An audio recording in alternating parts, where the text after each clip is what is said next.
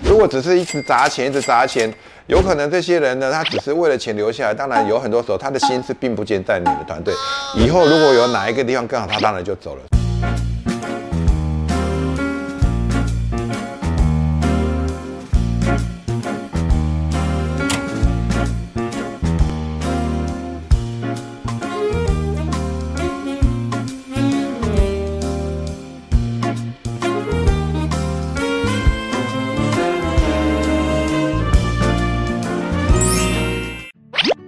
它没有对错，只有好用或不好用。大家好，我是 Mr. Huang，欢迎收看有趣的观点。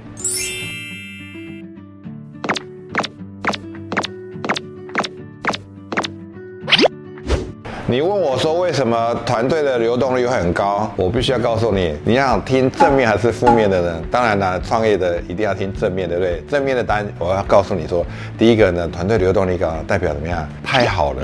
为什么？你的团队去无存菁嘛，对不对？当然这是开玩笑的。重点是你要留人还是留才呢？如果你要留下人员，一堆的人员就是取代率很高的嘛。你要留人员做什么？就是一些他们可以做一些事务性的东西。所以呢，人员其实呢，可能不是是你需要去顾虑的东西。你要留住是人才。既然叫人才的话，通常呢，人才会有三个价值观。那什么叫做价值观？就是对他来讲很重要的事情。当一个是人才的人到你公司的时候，第一个他最在乎什么？在这个环境里面，他做的开不开心？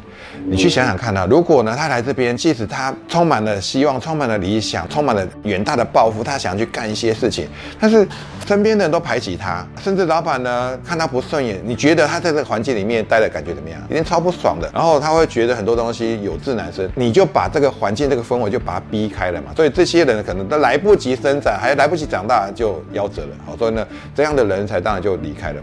第二个呢，你必须要有一个好的福利跟待遇。我透过我的努力，我很认真啊。但是不管怎么认真，很像我今就没有办法变得收入更高，当然他就会想要离开。即使在做很好，但是呢，一直长期赚不到钱，他跟你是 body body，他跟你是姐妹，他。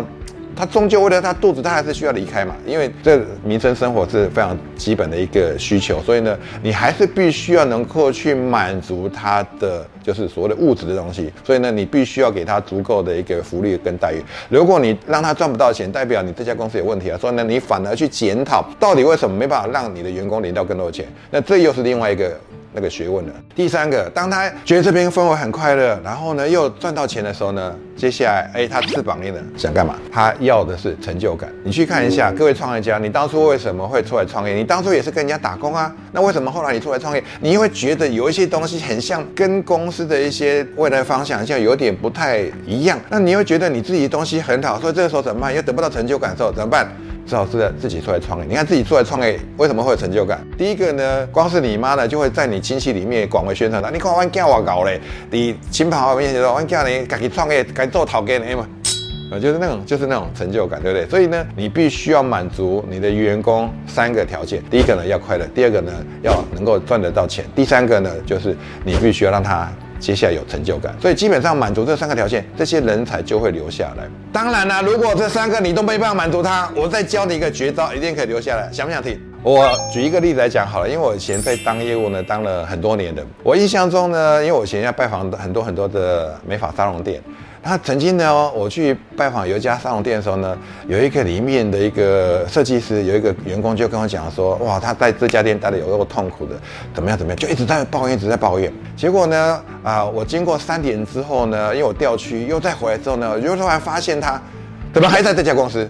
你知道他不断的抱怨，不断抱怨，他觉得他待不住，但是为什么三年之后他依然在这家公司？你们知道为什么？因为呢。这家公司老板是她老公，所以呢，你去想想看呢，关系重不重要？当你跟你的伙伴，假设你这些可能没办法满足他，但是你跟他关系很好的时候呢，他要离职，是不是他会想比较多？